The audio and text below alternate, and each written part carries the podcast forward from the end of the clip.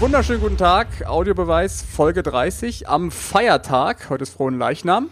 Wir sind zu dritt. In der Runde ist Thomas Wagner, Markus Höhner und äh, Tobi Schäfer hat wieder den Fiebertest nicht bestanden, ähm, ist heute wieder nicht dabei. Auch eine Premiere, zum zweiten Mal in Folge nicht. Gibt noch eine Strafe wahrscheinlich. Egal. Wie geht's euch? Ich habe Folgendes zu berichten. Du sagst Feiertag. Äh, wir sind ja etwas später dran wegen der englischen Woche. Ich bin gerade zurück vom Spaziergang mit den Hunden und wurde auf dem Parkplatz des Forstbotanischen Gartens von meinem Freund Frank Behrendt äh, ja, annähernd beschimpft. Ich warte seit Dienstag auf den Audiobeweis und es folgte äh, lautstark der Ruf Moritz Stoppelkamp, Fußballgott. Und jetzt wisst ihr auch, welche Fangesinnung dahinter steht. Und der war sehr gut gelaunt heute Morgen. Sehr sympathisch, mir geht's gut. Ich habe äh, gestern mir ein paar Bierchen genommen und freue mich, euch zu sehen. Danke gleichfalls. Leicht angekatert. Wie, leicht angekatert. Sehr schön. Wer war, wer war mit in der Runde? Bei dir? Darf man das verraten? Gestern oder? Abend bei mir. Ja. Äh, Legenden der dritten Liga. Haben da auch Frauen gespielt in der dritten Liga? ne, der Capitano der Südstadt, Daniel Flottmann und der Mann, der die Fortuna hochgeschossen hat, Thomas Kraus, waren unter anderem auch dabei. Es wurde auch viel über Fußball gesprochen, viel gelacht, gute Runde. Sehr schön, sehr schöne Runde. Ähm, kommen wir mal auf die dritte Liga zu sprechen. Die ist ja in aller Munde. Ähm, da muss man jetzt sagen, bevor wir jetzt anfangen, bevor wir jetzt anfangen, ich möchte nochmal meinen Kniefall wiederholen vor Markus Höhner. Ich glaube, dass tatsächlich Braunschweig jetzt ja. gute Chancen hat mit Marco Antwerpen. Man muss aber auch ganz klar sagen, sein zweiter Posterboy, ich glaube, für Klaus-Dieter Wollitz ist die Trainerkarriere überregional jetzt beendet. Ja, ich, ich streue ab und zu ja auch mal ein paar Fehleinschätzungen ein, sonst ist es ja langweilig. Ach so, okay. okay, okay. Womit wollen wir denn anfangen? Wollitz? Ja, klar. Okay, fangen wir an mit Wollitz. Magdeburg, dein Aufstiegsfavorit. Immer noch, oder?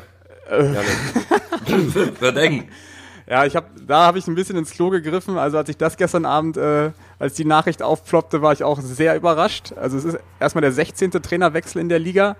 Und das hätte ich echt nicht gedacht, dass äh, Magdeburg da nochmal reagiert. Ähm, die Zahlen haben natürlich nicht für Wollitz gesprochen und ähm, die Verantwortlichen haben sich sicher auch mehr Stabilität erhofft in der Zeit, in der er da war aber dass sie dann doch nochmal reagieren und ähm, sozusagen eingestehen, dass, dass es das ein Fehler war, ähm, Krämer zu entlassen, ähm, ja, hätte ich nicht gedacht. Schon krass, die Meldung. Ja, ich habe da auch nicht mit gerechnet. Dass, ich erinnere mich an gute äh, alte Zeiten in Gottes grüne Wiese, wo, wo ich gesagt habe, ich glaube, dass Wollitz da viel bewegen kann ähm, die, die Einschätzung hat ja auch eine Grundlage. Äh, wie ihr wisst, äh, habe ich lange mit ihm zusammen montags für Sport 1 die Spiele kommentiert. Also wir haben viel gequatscht, auch später dann an der Bar über Fußball geredet. Und ich finde einfach, es ist ein Typ, äh, wie ich ihn unter den Fußballtrainern kennengelernt habe, der dich mitnimmt, der dich mitreißen kann, äh, der, der hinter der ganzen Geschichte, hinter diesem wilden Wollitz steckt ein ganz netter Mensch. Äh, und ich habe gedacht, dass der besser funktioniert? Ich glaube, ähm, wenn man Wollitz beurteilt, dann muss man natürlich sagen, das ist jemand, der motivieren kann, der sicherlich Leute auch mitnehmen kann. Aber ich sage das jetzt mal ganz hart. Ich glaube einfach, dass die Zeit dieses Trainertyps jetzt gerade rum ist. Er hat in Osnabrück teilweise hervorragend gearbeitet. Mir war es dann am Schluss oft auch ein bisschen zu moralisierend, wenn er sich so hingestellt hat als einer der letzten echten Vertreter des sauberen Fußballs. In Cottbus, finde ich, hat er durchaus auch Erfolge vorzuweisen gehabt, in einer sicherlich strukturschwachen ähm, Region. Aber ich habe das Gefühl, er ist sehr eindimensional. Also es ist die Karte Motivation. Wenn die nicht funktioniert, dann kommt auch sonst nicht mehr viel. Der Kader in Magdeburg ist sicherlich nicht ausgewogen zusammengestellt. Ich glaube, er ist auch nicht so stark, wie du gemeint hast, Yannick. Aber man hat sicher gedacht, als Krämer entlassen wurde, dass man mit Wollitz nochmal oben ab angreifen kann. Und den Abwärtstrend jetzt und die blanke Angst abzusteigen, die hat er natürlich auch nicht abwenden können. Und deshalb finde ich es folgerichtig. Ja, ich habe es eben kurz im MDR angelesen. Anscheinend wurde auch der Mannschaftsrat dazu befragt, ob man ihn halten solle, Wollitz, und hätte sich der Mannschaftsrat geschlossen für Wollitz ausgesprochen, dann hätte man ihm noch ein Ultimatumspiel gegeben. Ähm, das ist dann auch nicht passiert im Mannschaftsrat. Also das zeigt ja auch schon, dass die Mannschaft auch nicht komplett hinter ihm stand, so wie es sich liest. Und ich glaube, wenn ich das heute Morgen gelesen habe, dass jetzt auch Kalnick näher an die Mannschaft ranrückt als Sportdirektor, ist das sicherlich auch mindestens eine Teilentmachtung für Mike Franz. So war es ja auch zu hören, dass Thomas Hossmann eigentlich so beide Ämter übernehmen soll.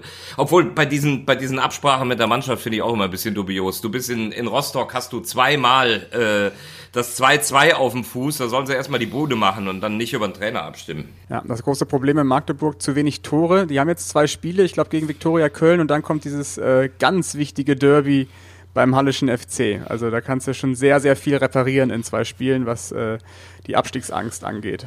Ja, ist natürlich dann ein heißes Ding mit Viktoria direkt zu Gast, ne? Äh, weil du bist dann auf Augenhöhe. Äh, Viktoria Köln wird das, glaube ich, nicht freuen, weil du spielst nie gerne gegen eine Mannschaft, die gerade einen Trainer gewechselt hat. Aber die Mannschaft ist ja jetzt schon komplett in der Pflicht, oder? Also eigentlich ähm, ja, müssen Beck, Bertram und Co. jetzt einfach liefern. Weil so viel Qualität steckt ja schon in der, in der Mannschaft, dass man jetzt die Klasse halten kann. Ja, aber es ist natürlich jetzt wirklich ein gefährlicher Strudel. Markus, waren wir nicht zusammen da und haben sie in Duisburg gesehen? Äh, da konnte man jetzt auch nicht sagen, dass Magdeburg sich ergeben hat oder sowas. Also äh, ich finde nicht, dass die Mannschaft jetzt so spielt, ah, okay, wir können nicht mehr aufsteigen, jetzt ist mir alles egal.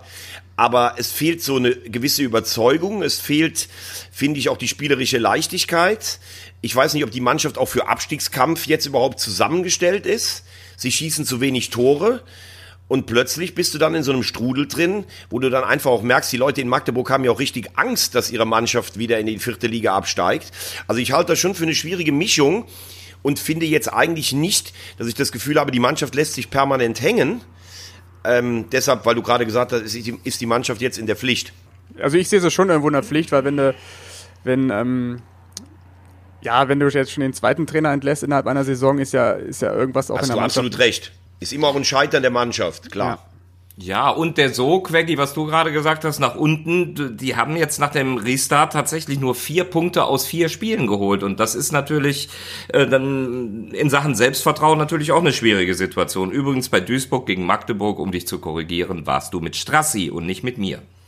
Wir waren bei Viktoria Köln gegen Magdeburg. Dann ist es, dann ist es mein, einfach mein Wunsch, mit dir zusammenzuarbeiten. Ah, das ist so schön. Ähm, bleiben wir mal in Sachsen-Anhalt. Ähm, Der, Der MSV HFC. Duisburg. ja, der MSV Duisburg. Ganz so schlecht war ich in Erdkunde nicht. Ähm, auch der HFC Von der Landeshauptstadt zur größten Stadt in, in Sachsen-Anhalt. Uh, Halle hat Magdeburg überholt, was die 250.000. Einwohnerzahl angeht. starkes 250.000. Insiderwissen von Veggie. Aber da muss man auch ganz klar sagen, äh, weil ich, wenn ich eben das bei Wollitz gesagt habe, dann muss man es noch stärker sagen über Ismail Atalan. Ähm, da glaube ich, so sehr ich das bewundert habe, was der in äh, Lotte geschaffen hat, das war wirklich, glaube ich, ein One-Hit-Wonder über ein paar Jahre. Denn egal wo er danach war, da hat ja nichts funktioniert. In Bochum nicht. Da hat man ja auch die kuriosesten Geschichten aus der Kabine gehört. So mit Spielerverwechslungen angeblich und sowas. Aber nein, wirklich. Echt? Okay, das. Ja, aber ähm, also jetzt in Halle, das war ja eine, eine absolute Minusleistung. Und selbst sein zweites Engagement in Lotte war so lala. Ich glaube, das ist einfach ein Trainer, der hat zu einer gewissen Zeit in einer gewissen Konstellation funktioniert in Lotte und danach nicht mehr. Also ich glaube auch für Atalan war es das überregional. Und das ist ja tatsächlich so. So mancher mag da jetzt schmunzeln und sagen, das stimmt doch nicht. Äh, wenn du in der Kabine einen Spieler verwechselst und dauernd mit dem falschen Namen anredest, äh, das ist ja, du bist ja so rasiert bei einer Mannschaft dann und das ist ja so ein glatter Autoritätsverlust. Was mich wundert bei Atalan, also es scheint was so, was du sagst, Veggie, was mich aber wundert, dem wurde ja vorgeworfen, dass er ähm, gar nicht so emotional an der Linie war. Ich habe den ganz anders erlebt, als der in Lotte mit der, in der Regionalliga war. Der hat er an der Linie getanzt und hat die Leute angeschrien und dass er das jetzt nicht in Halle irgendwie äh, gebracht hat, finde ich schon komisch. Wobei ich jetzt auch nochmal ergänzen möchte, ähm, wenn du, wenn du Emotionalität gefordert hast und dann jetzt plötzlich in so einer Situation, wo du unten die Kurve kriegen willst, äh, dann kommt plötzlich Florian Schnorrenberg um die Ecke. Das hat mich dann auch überrascht, weil den habe ich jetzt auch nicht so erfolgreich in Groß Asbach letzte Saison in Erinnerung.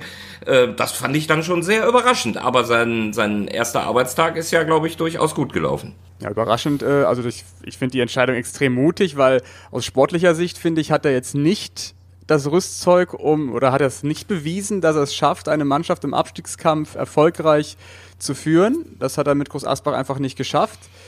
Ähm, mir, ich wäre als allerletztes auf Florian Schnorrenberg gekommen für den HFC und ich frage mich, wie viel Anteil äh, Schnorrenberg dann wirklich schon beim ähm, beim ersten Spiel hatte.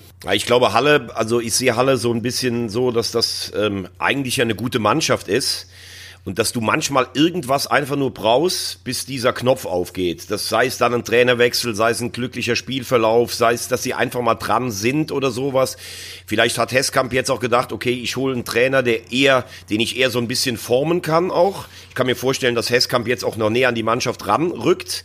Ähm, also, dass er, wie du sagst, ich wäre jetzt auch nicht auf Schnorrenberg gekommen. Übrigens noch eins eben, weil Markus das auch gesagt hat. Michael Schulz war letzt bei uns zu Gast bei 100% Bundesliga und der hat echt erzählt, dass Otto Rehagel teilweise in der Kabine auch die Leute verwechselt hat. Aber der, Nein, wirklich. Und Otto Rehagel ist für mich einer der erfolgreichsten, größten Trainer, die es jemals gab. Also das alleine ist sicherlich nicht immer entscheidend, aber Otto Rehagel hat doch schon was vorzuweisen. Ne? Und bei Atalan, ja, ich weiß es nicht. Vielleicht hat sich Atalan noch zu lange in den, in den Lotte-Erfolgen gesonnt.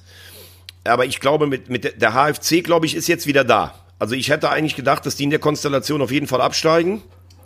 Ich glaube, jetzt ist was aufgegangen. Ja, man muss sich ja nur mal die Bilanz anschauen. Was haben wir 2019 über den HFC, über den grünen Klee gelobt? Ich habe mal geguckt, die waren 2019 in dem gesamten Jahr die zweiterfolgreichste Mannschaft, hatten irgendwie einen Gegentorschnitt von, von ein Tor pro Spiel und jetzt 2020 hat sich das komplett geändert. Die sind die schlechteste Mannschaft von allen und haben einen Gegentorschnitt von 2,8. Wir waren noch immer irgendwie in Meppen oder in Groß Asbach. Da haben wir doch Kai Eisele so gelobt, dass der irgendwie ständig zu Null spielen würde. Das passiert gar nicht mehr in Halle. Also so ein Absturz, wie der HFC erlebt hat jetzt in den letzten Monaten, das ist schon sehr krass. Habe ich auch selten, selten erlebt im Fußball, dass man im Oktober auf Platz 1 steht, nach einem Sieg gegen Duisburg, glaube ich, und dann so in den Keller fährt. Ich hatte tatsächlich gedacht, dass man deinen Posterboy Ziegner vielleicht nochmal zurückholt. Habe ich, ich habe ehrlich gesagt dran gedacht, weil er hat ja noch Vertrag. Ich glaube nicht, dass sie ihn aufgelöst haben, beziehungsweise die haben ihn ja vor, äh, verlängert bis 21. Ich habe noch nicht gelesen, dass er irgendwie ähm, da eine Abfindung bekommen hat. Also ich habe mir echt gedacht, vielleicht holen sie ihn zurück. Ich glaube, das wäre auch eine sinnvollere Entscheidung gewesen. Weil die Mannschaft, glaube ich, schon sehr eng war mit Ziegner. Glaube ich auch. Äh, anderes Thema, äh, generell diese Trainerentlassung in der dritten Liga. Ich finde 16 Stück in, in, innerhalb einer Saison schon sehr, sehr viel. Also die erste und zweite Liga zusammen haben 16 Stück. Aber man kann schon sagen, dass, äh, dass die dritte Liga äh, wirklich ein Schleudersitz ist, was Trainer angeht. Ja, weil du ja auch, wenn du auf die Tabelle guckst, musst du ja eigentlich sagen, außer Jena, die sich im Moment ja auch sehr beachtlich wehren, finde ich. Also auch mal da ein Lob für Charakterstärke der Mannschaft. Äh, und auch Groß Asbach, die ja unten auch noch aufmucken geht es ja für jede Mannschaft um eminent viel. Es gibt ja auch kein Mittelfeld in dieser Liga. Und ich habe das Gefühl, die verlieren alle die Nerven. Ob nach oben, weil sie denken, so leicht kannst du nie mehr aufsteigen wie in diesem Jahr, weil die Übermannschaften fehlen. Genauso wie wir dürfen auf gar keinen Fall absteigen. Wahrscheinlich deshalb diese Riesenzahl an äh, Trainerwechseln. Das glaube ich auch, dass du in vielen Fällen tatsächlich den Anspruch entwickeln kannst, wir könnten aufsteigen. Und dann, wenn das dann nicht funktioniert, bist du erstens enttäuscht und siehst eben ganz schnell den Sog nach unten. Da ist Halle ja ein Beispiel, so wie, wie Yannick es eben auch gesagt hat. Die waren ja auch mal ganz anders positioniert, dass wir sie auch anders eingeschätzt haben. Und dann plötzlich rutschst du gnadenlos ab und dann ist das eben immer noch der kürzeste Weg. Diese enge Tabelle bringt mich zu meinem äh Schmunzler der Woche, die neue Kategorie, die ich ja letzte Woche ausgerufen habe. Ähm, bei Twitter hat jemand geschrieben, und zwar der hieß oder heißt Cordon. Der hat geschrieben, alle elf Minuten gibt es einen neuen Favoriten auf die Drittligameisterschaft. Sprich, die dritte Liga ist so ein bisschen im Parship-Modus. Gruppenkuscheln, Gruppenkuscheln an der Spitze. Warum ähm, gerade elf Minuten?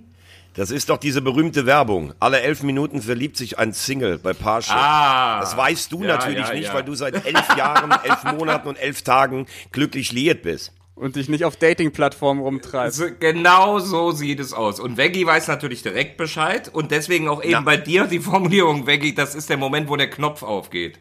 So, genau. Ja, aber ich gehe auch nicht auf Dating-Portale, weil ich dann noch der guten alten Charme-Variante abends an der Bar vertraue. Ich komme über meinen Blick und über meinen Charme.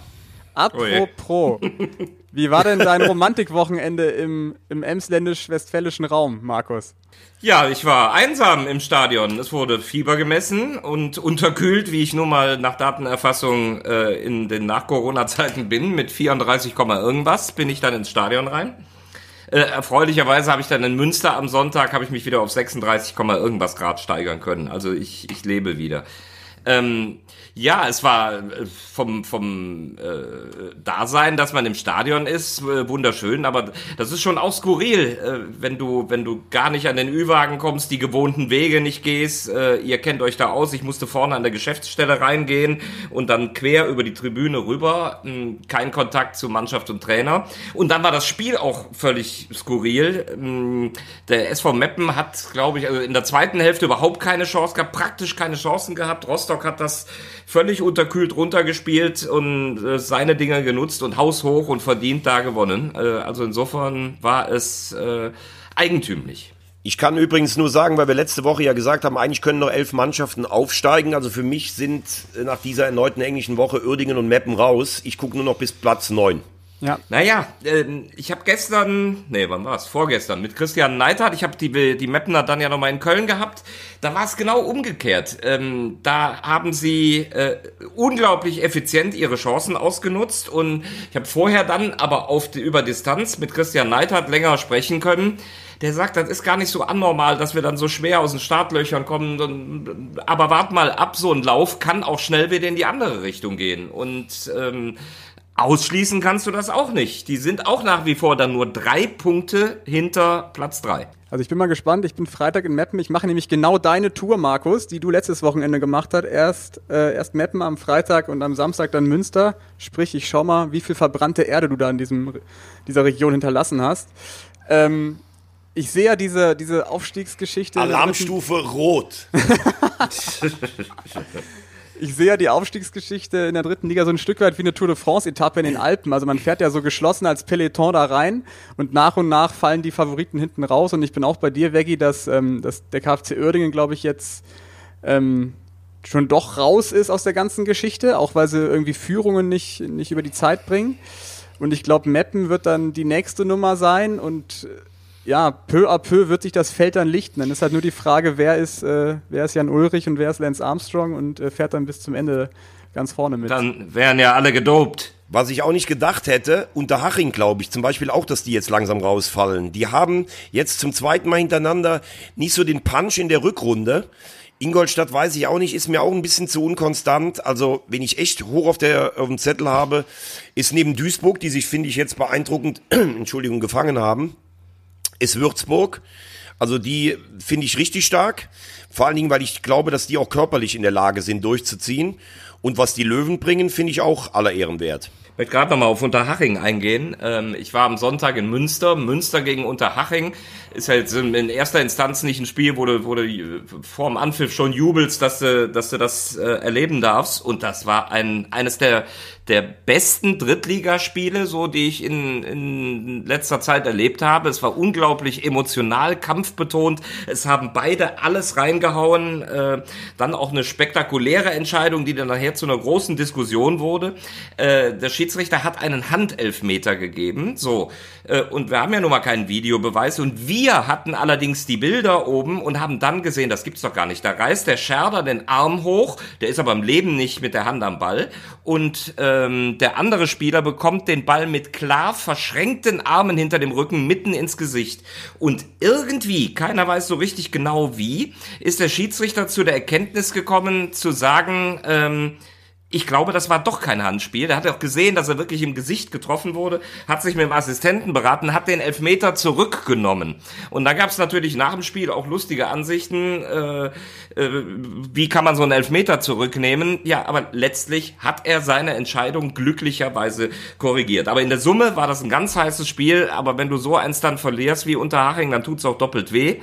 Ähm, und jetzt Aber haben sie war, war das nicht so, war das nicht so, dass du als Instanz mit dem Linienrichter verbunden warst über Funkkontakt und hast dem gesagt, es war kein Hand? Nein. Und was du sagst, ist Gesetz in der dritten Liga? Ja, das ist ja nicht nur in der dritten Liga, das ist sicher, hast du ja auch schon mal festgestellt, sicher bundesweit so. Und wahrscheinlich hat der, der Schiedsrichter, wir waren nicht per Funk verbunden, wahrscheinlich hat er nur hochgeguckt zu mir und hat mir. Du hast den Daumen gesenkt. Nee, nicht mal, der hat mir angesehen, dass er seine Entscheidung korrigieren muss. Für mich der Gewinner äh, nach dem Corona-Start ist für mich Fabio Kaufmann. Ähm, ja. Ich finde, das ist ein Spieler, also klar, der hat jetzt natürlich vier Tore geschossen, drückt jetzt richtig seinen Stempel auf. Aber das ist auch so ein Spieler, wenn du den gestern gesehen hast, der kam ja nur rein, aber du merkst richtig, da gibt es einen Impuls von der Bank, der Typ reißt alle mit. Und das sind auch so Spieler, ich glaube, die brauchst du, um dann ganz oben anzugreifen und deine Ziele zu verwirklichen. Ich glaube, es haben nicht viele Spieler, dass die einfach reinkommen können und ein Spiel komplett verändern. Und Fabio Kaufmann ist so einer. Apropos verändern, wir gucken ja auch immer auf das Thema Haare. Der hat sich ja die Haare blondiert. Fabio Kaufmann. Das als Italiener. Das ist die sogenannte Pick-Frisur. Schlimmerweise. Genau, Schlimmerweise habe ich den Kaufmann am Wochenende irgendwo erwähnt und habe ihn doch tatsächlich aus Versehen Jirschi Kaufmann genannt. Stimmt, das habe ich sogar gehört. So, und dann, und dann habe ich plötzlich, sehe ich, nee, da ist der Fabio, verdammt, den, den hatte ich auch vor Augen, also das war aber wieder so ein Namenverdreher. Ich weiß nämlich genau das, was du sagst, ich habe den letztes Jahr mit Würzburg in Duisburg gesehen und kommentiert und da hat er mich auch komplett mitgerissen. Der, und, und vor allem seine Mannschaft mitgerissen, also das ist schon ein richtig cooler, also aber Asche auf mein Haupt, der Jirschi Kaufmann, da habe ich überlegt, wo holst du den denn her? Der hat mal in Karlsruhe gespielt. Nicht bei Hannover 96? Auch. Hannover auch, ja, genau. Aber am Wochenende gibt's ja das Spiel wieder Duisburg gegen Würzburg. Ja. Ähm, ich finde auch, dass der MSV das angesichts der enormen Drucksituation auf finanzieller Art und Weise richtig gut gemacht hat. Aber wen ich auch nicht vergessen möchte oben, ist zum Beispiel Rostock. Gefühlt spielen die die ganze Saison, performen die eigentlich unter. Man denkt immer, boah, die stehen immer so auf Platz neun, zehn. Und wenn du nach so vielen Rückschlägen doch so knapp oben dran bist, ich glaube auch, dass Hertel echt ein guter Trainer ist, der die Ruhe behält. Also auch die sind für mich ganz heiße Aktie. Sechs Punkte in Folge, sechs Tore in zwei Spielen. Ja, aber bei Rostock frage ich mich immer, ist es dann nicht von Vorteil, wenn du ein Stück weit mehr Konstanz hast in deinen Ergebnissen? Weil dann kommt immer dieser eine Ausreißer gegen, dann spielen sie gegen Groß Asbach zu Hause nur unentschieden oder verlieren sogar oder dann fahren sie nach Chemnitz und verlieren da. Ähm, ich glaube, du brauchst dann doch eine höhere Konstanz, um ganz oben anzugreifen, obwohl ich es auch Rostock gönnen würde.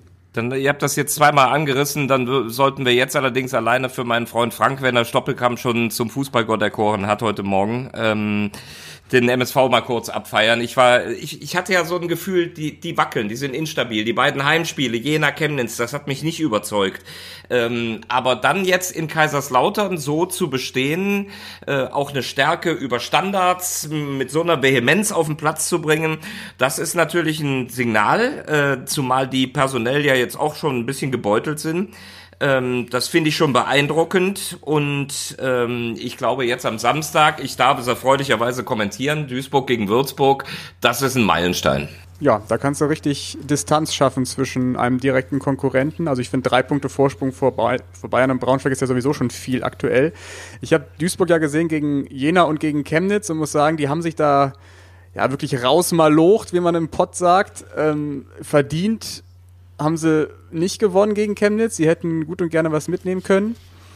Und ähm, auf dem Betzenberg haben sie mich dann doch sehr überrascht, wie souverän sie dann doch wieder spielen. Da sieht man mal wieder, ähm, wie viel Selbstvertrauen einfach so ein Sieg dann gibt, egal wie er zustande kommt. Ja, und man sieht an diesem Beispiel, wenn du mal, hast du Pech an der Füße, hast du Pech an der Füße, äh, Chemnitz hat auch diesen Sog, ne, inklusive des Duisburg-Spiels, jetzt äh, drei Niederlagen in Folge, für mich waren die eigentlich durch, äh, und jetzt stehen sie nur noch einen Punkt vor Halle. Das ist übrigens was, äh, Markus, erinnerst, erinnerst du dich vielleicht daran?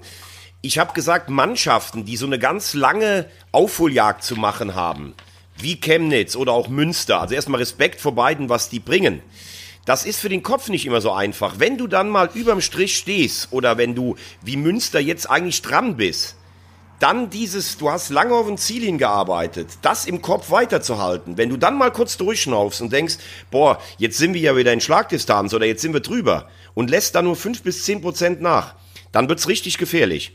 Deshalb sind Chemnitz und Münster für mich zwei ganz knallharte Abstiegskandidaten immer noch.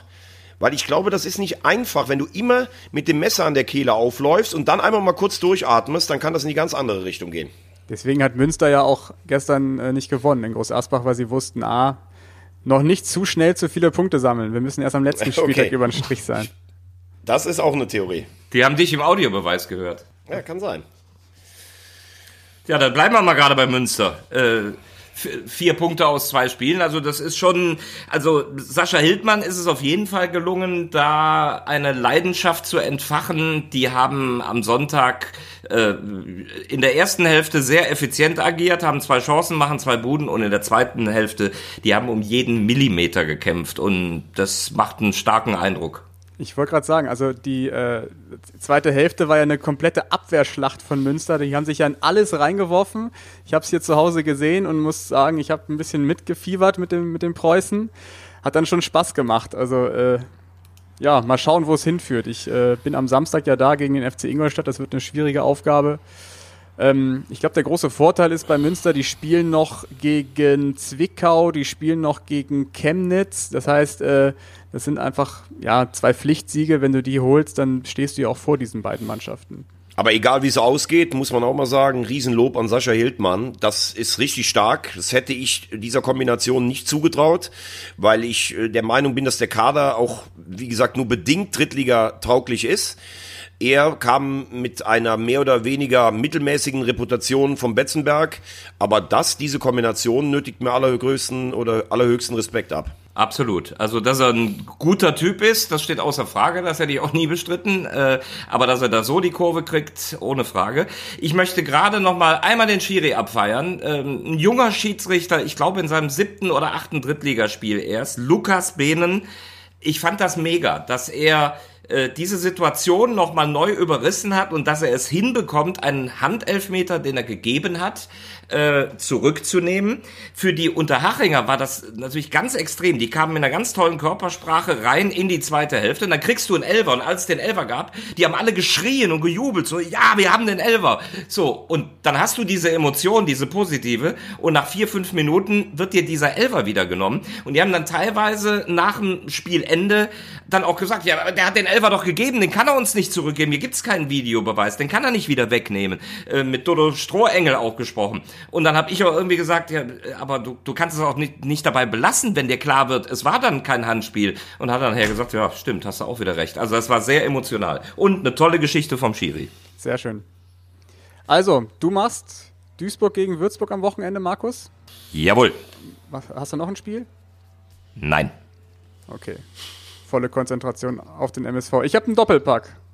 Meppen Münster. Genau, nee. erster Friesenspieß, Friesenspieß so. am äh, Freitagabend. Genau. Mhm. Fahren wir nach Meppen gegen Halle. Habe ich, mit, hab ich mit Christian Neithardt bei Victoria hier gesprochen, sagte aber, jetzt zu Hause gegen neuen Trainer, äh, zu Hause macht mir eh gerade nicht so einen Spaß, schon sieben Heimspiele verloren, da müssen wir mal die Kurve kriegen und jetzt gegen Halle mit einem neuen Trainer ist nie bequem. Ja, ich glaube, Meppen hat noch nie gegen Halle gewonnen, habe ich irgendwo gelesen. Ähm, wird natürlich auch eine Übrigens, Thomas, Thomas Hossmann hat selbst bei Energie Cottbus gespielt. Ich war damals ganz junger Redakteur beim DSF und es gab das Spiel Ulm gegen Cottbus. Du durftest sogar damals noch auf dem Platz, also direkt mit Abpfiff auf dem Platz, die Interviews machen fürs DSF damals. Da hat der Hossmann mich angeschrien. Was willst du? Was willst du? Guck dir mal den Schiri an. Der ist so ausgerastet. Sensationell, sensationell. Aber also, so ein Biss brauchen sie jetzt wahrscheinlich im Also Typ Wallets. ja, aber noch ein bisschen, wie soll ich sagen, ein bisschen kerniger, würde ich sagen.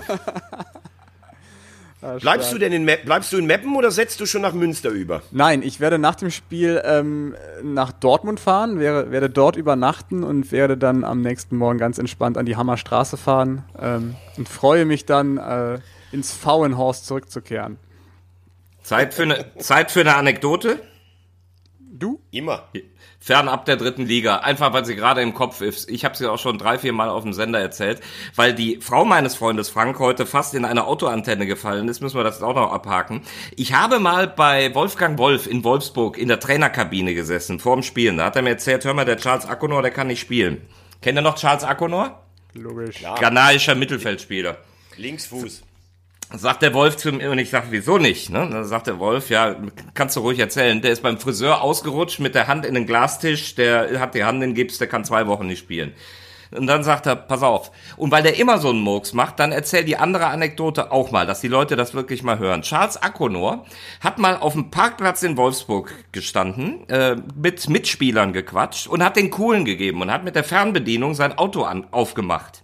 Kennt ihr noch die Antennen? Klar kennt ihr die, die rausgefahren werden. Charles Akonor ja. hat aber diese Antenne nicht im Auge äh, gehabt. Stand am Kofferraum, die Antenne kommt hochgefahren, geht in sein Nasenloch, reißt die Nase auf und deswegen ist er drei Wochen ausgefallen. so, das war die, das war die Anekdote. Das erinnert Akonor. mich an Uwe Klimaschewski. Ähm, oh, schicke Frisur. Auf einer, auf einer Pressekonferenz vom Spiel gesagt hat, mein Spieler Blättel kann nicht spielen, der hat sich heute Nacht im Bett verletzt. stark. Ja, sehr stark. Ganz kurz noch ein, ein Satz von euch äh, zum Pokal des neuen Drittliga-Mitgliedes ähm, des ersten FC Saarbrücken. Ich bin ja der Meinung, wenn du keine Zuschauer hast, hast du im Pokal eigentlich als klassentiefere Mannschaft kaum eine Chance. Ich finde, Leverkusen hat das sehr seriös gespielt. Dennoch hat sich äh, Saarbrücken, finde ich, teuer verkauft. Und ich fand Kwasniok bei einem Kollegen der ARD, das war mir eine Spur zu viel. Dann würde ich mich sehr gerne, sehr klar anschließen. Ich fand Kwasniok auch im Vorwege, in den Interviews, ähm, ja, richtig unangenehm, bisweilen unsportlich. Wir, wir gehen äh, an den Rand des Legalen. Ich brauche keinen Matchplan, ich brauche keinen, ich brauche äh, einen Schlachtplan. Ähm, auch wenn er das irgendwie anders gemeint hat, das sind einfach Worten, Worte und, und Dinge, die finde ich nicht angebracht. Ja, so kennen wir ihn ja aus Jena, ne? So hat er ja da die Klasse gehalten mit den mit Karl Zeiss. Also ist einfach so der Typ. Ein, ein Spruch, der der ganz cool war, war äh, ja zum Glück treffen wir nur ähm, im Finale auf die Bayern. Ähm, das ist dann wieder irgendwo ein bisschen witzig, ähm, aber ansonsten gebe ich dir auch recht, Veggie, ähm, wenn du im Pokal dann äh, die Fans nicht hast, das ist einfach ein Faktor, der fehlt dir komplett und dann hat eigentlich eine unterklassige Mannschaft überhaupt keine Chance. Da muss Leverkusen schon schon sehr bereit sein und äh, überhaupt keinen Bock haben auf das Spiel, um um das zu verlieren. Deswegen, wir freuen uns auf, äh, auf Saarbrücken, glaube ich, nächstes Jahr. Ähm, total, total. Was ich übrigens, äh, was ich, was ich trotzdem ganz gut an ihm fand, das muss man dann auch mal sagen, er hat in mehreren Interviews in letzter Zeit ja seinen Vorgänger Dirk Lottner gelobt und auch gesagt, dass sein Anteil am Aufstieg eigentlich gar keiner ist. Ja, weil, weil es so ist. Ja, weil es so ist, aber es gibt auch mittlerweile in der Trainergilde äh, viele, die dann irgendwie erzählen, ja, ich musste die Mannschaft erstmal aufbauen, die war körperlich nicht in Ordnung und sowas. Also das gibt's auch. Da, deshalb fand ich das angenehm, obwohl du äh, recht hast, Markus, eigentlich wäre es eine Selbstverständlichkeit. Müsste es eigentlich sein. Zumal du eine Mannschaft ja, klar, aber auch du hast recht, Veggie, wenn es dann tut, dann, dann kommt er dem ja nach, das zu tun. Ähm, es bleibt einer der skurrilen Geschichten, weil Dirk Lottner eben den Verein überhaupt erstmal da hochgeführt hat. Und wie ihr alle wisst, äh, letztes Jahr dann einfach das Pech gehabt hat, dass er für die Playoffs die Löwen gezogen hat. Und gegen die äh, ist es eben mega schwer gewesen. Und er hat sie wieder auf eins geführt, er stand wieder oben und dann die Trennung. Fand ich auch komisch, ähm, wobei sie gegen, Löwen, äh, gegen die Löwen sogar die bessere Mannschaft waren, aber das ist jetzt, führt jetzt zu weit weg. Ähm, das ist übrigens aber schon zwei Jahre her, ne? Also letztes Jahr sind sie dann Zweiter in der Waldhof geworden. Nicht genau. damit wir hier noch Zuschauer Zuschriften bekommen. Ansonsten nochmal großes Lob an Veggie für die rumänische Tabelle letzte Woche und an äh, Cedric Pick. Grüße gehen raus Absolut. ins, ins, äh, ins Remscheider Land. ist das das Bergische? Ja, ne? Ja, klar, klar. Aber die Tabelle ist wirklich irre, ne? Ich glaube, der Zweite hat zwei Punkte mehr als der Absteiger. Absolut Wahnsinn, wirklich. Ich glaube, es wird auch, äh, darüber haben wir jetzt noch gar nicht gesprochen, das können wir für die nächsten Wochen mal aufbewahren. Äh, Thema Torverhältnis, das wird ja, wird ja auf jeden Fall entscheidend werden. Ähm, und da kommt auch der FC Ingolstadt nochmal ins Spiel. Die haben plus 14, also das ist nach Duisburg das beste Torverhältnis. Ähm, denkt an diese das Worte. Ist ein, Punkt, ein Punktwert auf jeden Fall. Ja, und im Abstiegskampf ja genauso. Münster minus 9. Das ist, das ist die große Schwäche. Aber gut, Sehen Stell dir mal vor, Relegation 60 gegen Nürnberg. Hui, nett. Oder Waldhof gegen Karlsruhe. Oder Werder Hui. gegen Hamburg. Und dann schießt Aaron Hunt uns in der 94. Minute per Elfmeter in die Bundesliga zurück. mhm. 60 Nürnberg wäre echt stark mit Kölner an der Linie. Ja. Das wäre. Ja, oder Waldhof Karlsruhe, was da für eine Lokali äh, Lokal. Ähm, ja, das kennt man ja aus, das kennt man ja ne? aus dem Landespokal. Genau, genau. Schön. Was macht ihr noch heute so am Donnerstag? Spazieren gehen, joggen. Ich setze mich gleich aufs Fahrrad und lüfte ein bisschen durch. In der Birne. Ja, ist klar. ja, und ja, dann freue ich mich aufs Fußballwochenende. Euch zu sehen, zu hören, zu sehen, was ihr gestaltet. Ähm, Veggie, und- K- Veggie, kniest, kniest du eigentlich noch wegen Eintracht Braunschweig? Du, das merke ich nämlich jetzt mal so. Du, du hast es eigentlich jetzt in den letzten Folgen so hingekriegt, das direkt ganz am Anfang mit so einem Halbsatz und einem Kniefall abzuhandeln und damit ist Eintracht Braunschweig auch immer ganz schnell durch. Dann wird gar Nee, okay, über dann machen, gesprochen. dann, dann machen wir das, dann machen wir das nochmal. Weil ich, Ich, nee, knie, nee, nee, Ich, ich knie hier und ich sage ganz klar, ich find's immer noch nicht gut, was die spielen. Ich, die haben für mich kein einziges richtig überzeugendes Spiel gemacht, aber die punkten halt konstant. Und wahrscheinlich ist es am Ende so, dass sie aufsteigen und dann muss ich alles zurücknehmen. Dann bist du der größte Fußballexperte, den es in Deutschland gibt. Ja, danke. Da geht's mir gar nicht drum. Mir geht's darum, äh, weil ich, weil ich die jetzt gesehen habe und die haben wirklich so auch mit mit ein bisschen Glück gepunktet. Äh, ich wollte dran erinnern, dass wir über die Verstärkungen gesprochen haben mit Pourier äh, und Biakadi, die jetzt nämlich gerade in diesem Spiel hier, bei dem Auswärtssieg in Unterhaching, äh, mal so, so richtig spielprägend wurden, äh, mit ganz tollem Konterspiel und dass sich jetzt gerade in dieser Phase besonders auswärts dieser qualitative Mehrwert zeigt, äh, über den wir unlängst im Januar oder Februar gesprochen haben.